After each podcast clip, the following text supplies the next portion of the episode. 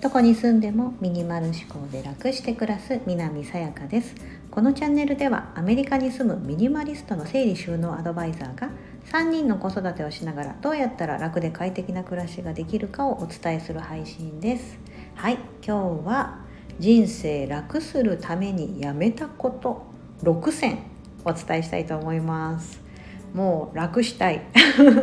だって大変じゃないですか。ただでさえね。なんか私子供3人いて海外に住んでて、うん、なんか大変そうでしょ？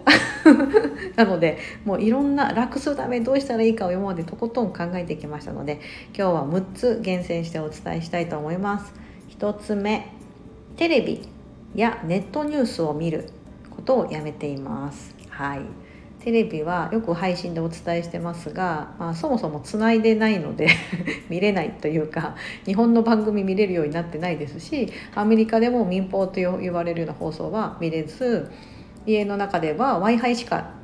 w i f i 環境で使えるものうんと YouTube とかうん、こういう SNS とかはもちろんあのインターネットとかもちろん使えるんですけども、えーとテレビはまず見ないですね。でネットニュースはよく自分で毎日前は Yahoo ニュースとかチェックしてたんですがここ23ヶ月ねやめました。もういいやと思って見るの。やめてます。はい。バッドニュースだったりネガティブなニュースが多いのでその負の感情をもらわないっていうことを日頃から気をつけてます。2つ目は苦手の克服。やめました。克服しろよって言われちゃいそうですけどもう苦手なものはさすがにもう私39なんですねもうすぐ40になるんですけどもうここまで来てできないこととか苦手なことはもうちょっと一回割り切ってもう私は苦手なのでっていうのであのできる人にお願いしたりとかしようと思ってあとはもうあの克服すとかうまくなろうとか思わずにいやもうママできないんだよねって、うん、のがいいのと思うんですね。私でいけばですねあの家事でいくとお裁縫めっちゃ苦手なんですよ。あのもう雑巾しか縫えないぐらいな感じです。本当に、うん、だからあの何か縫うことがあったらうんと雑巾ぐらいなら縫いますけどえーと、なんかなんだろう子供のバッグとかこの間までだったらほらマスクがなかってみんな布マスクをお手製で作ってましたよね。もうあんなこと絶対できなくて。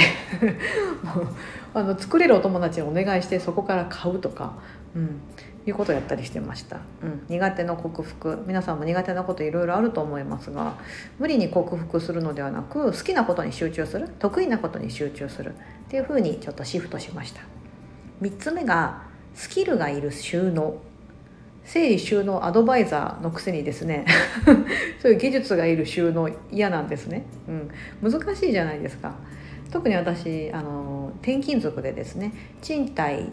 でずっと賃貸住まいであっちこっち住んでるとあのシンデレラフィットと呼ばれるようなこう収納ビシッみたいなよくインスタインスタとかでもですねこうあるじゃないですか。もうピシッと揃った本当美しい収納みたいな。これどうやったんですか？みたいな。パズルですか？みたいな。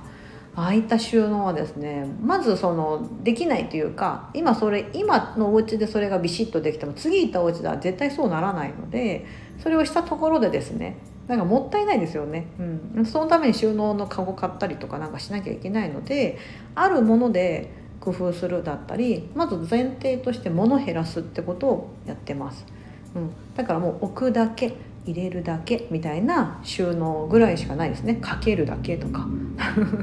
そう。それをあの私はすごく自分でもやってますしお客さんにもそういうふうなことをおすすめしてそうなるようにまず不要なものを減らしましょうというところから始めてます。4つ目。ちゃんと家事しなきゃの気持ちです。なんか家事だけじゃないですけどきちんとしなきゃという気持ちを手放したっていう感じですかね。やめました。うん。はいそのままです。5つ目いきます。家計簿。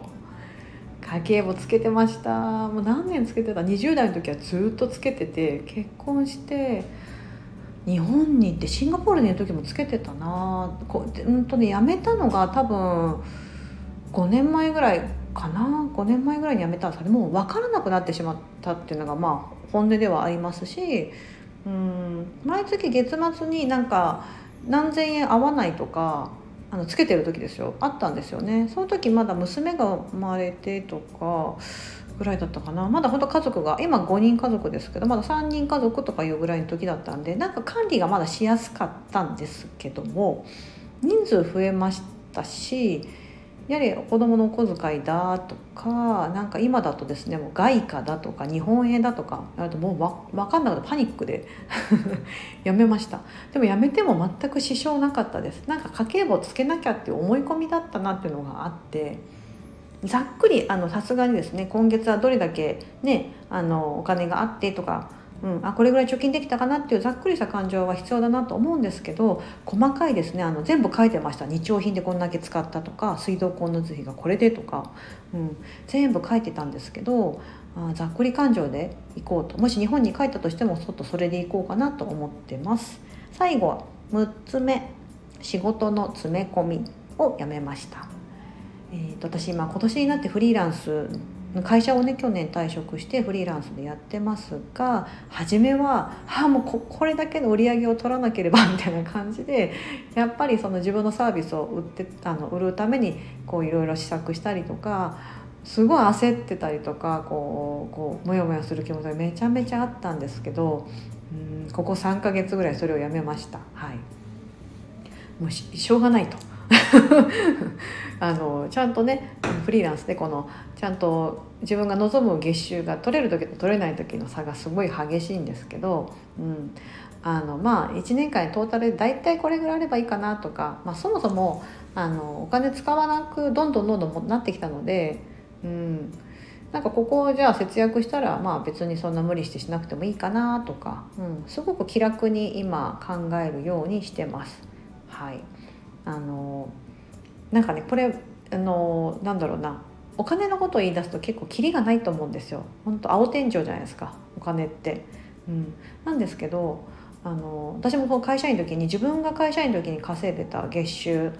ね、あもう保証サラリーマンって保証されてるので毎月その、ね、ちゃんと勤務してればですねその月収が保証されて入ってくるって今思えばめちゃめちゃ いいことだなと思うんですけども、うん、でもやっぱりそれとはまた代償として自分ではこうなんかこれやりたくないんだけどなとか今日行きたくないんだけどなと思ってもやっぱ行かなきゃいけないとか、ね、この人と働きたくないんだけどなと思っても、うん、同じチームメンバーにいるとかいうことも多々あると思うんですよね。でもフリーランスっていうのはどちらかというとそれがなくて自分で働きたい人を選べる。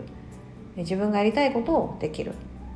うん、ただね、あのやりたくないことももちろんやらなきゃいけない時がある必ずあるんですけども、うん、まあその割合的にはかなり少なくて、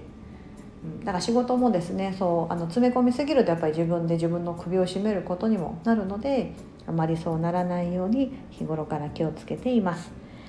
人生楽するためにやめたこと。1つ目がテレビネットニュースを見る。2つ目が苦手の克服。3つ目スキルがいる収納。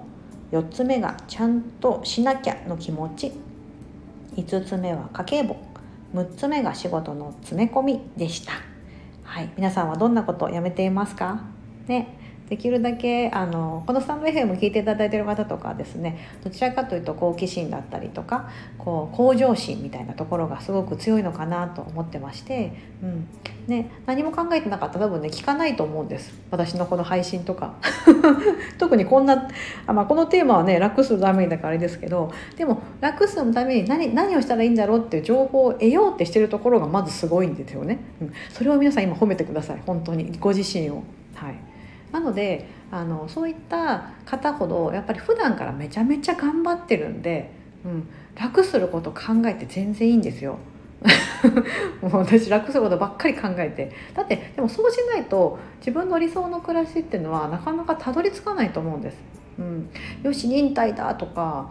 よし我慢だと思って頑張ってるとですね、うん、なんか脳があそうしなければいけないというふうに思ってしまってその人生が当たり前だと思っちゃうのでいや実は実は心の奥底では楽したいと思ってるんですけどっていう気持ちをちゃんと正直に、うん、自分に正直に出してもらってそのためにどうするかみたいなことを考えてそれを行動に移してみるとかちょっとやってみるとか何かやめてる見る、うん、みたいなことにつながればいいなと思ってますし私も常にそれを今修行中でございます。はい、